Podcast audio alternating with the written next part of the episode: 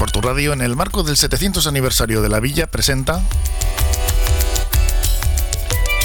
Harry Historias. Un recorrido desde los orígenes de Portugalete hasta hoy.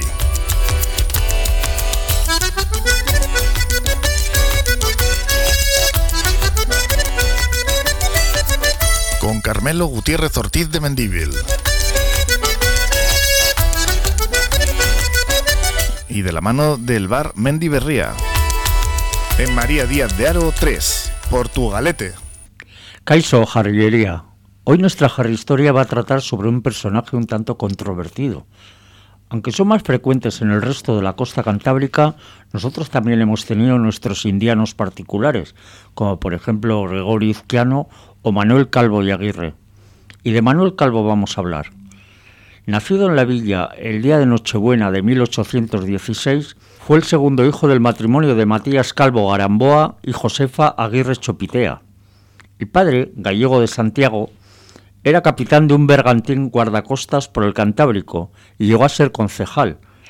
La madre, conocida como Maripepa, era una andarresa que vino a servir con 18 años y que, tras su matrimonio, regentó una fonda desde 1802 hasta 1851, conocida como la Posada Vieja de Calvo en la Plaza del Solar, donde estaba la joyería Basurco. Manuel comenzó a navegar y estudiar náutica con 12 años y al cumplir los 18 en octubre de 1834 emigró a Cuba, donde trabajó en la ferretería de su tío. Allí se hizo muy amigo de Antonio López y López, un montañés futuro marqués de Comillas. En 1841 ambos fletaron un barco con un cargamento de harina procedente de Santander que les dio el capital suficiente para comprar la ferretería. Se casó con una rica viuda, María Rosario Caballero, que le aportó el ingenio Flor de Sagua. Un ingenio es una factoría de azúcar. Diversifica sus negocios con la creación de una compañía de buques de cabotaje llamada Sindicato de Navegación del Sur. Y en 1862 otro ingenio en San José de las Lajas al que puso el nombre de Portugalete. Aquí empezó su gran fortuna. El ingenio Portugalete estaba situado a 30 kilómetros de La Habana Tenía 120 kilómetros de superficie, como 40 portugaletes, y contaba con 200 esclavos. De ahí lo de controvertido.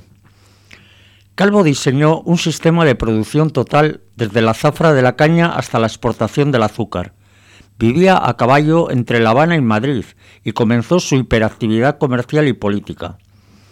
Creó el Banco Español de Cuba, la Asociación Vasco-Navarra de Beneficencia, el Casino Español de La Habana, fue considerado el patriarca de la colonia vasca de Cuba y fundó con su íntimo Antonio López la Compañía Transatlántica, en su momento la más importante de España, de la que fue vicepresidente.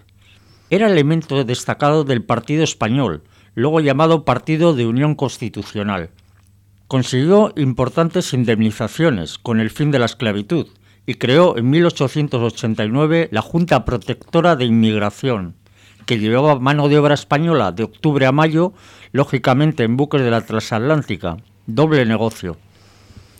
Era tal su ansia de dinero que en 1888 un poeta cubano escribió, Dos manías tiene Calvo siendo un hombre tan formal, que son doblar su caudal y sacar en Cuba a salvo la integridad nacional. Luego, cuando volvió a la villa, cambió radicalmente, pero esa es otra historia que os contaré la semana que viene aquí en Portu Radio, la radio de aquí mismo. Agur.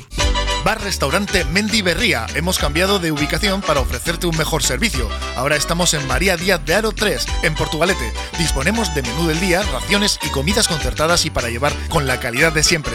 Disfruta del auténtico pulpo gallego en nuestra terraza privada. Mendy Berría, en María Díaz de Aro 3, junto al puente colgante.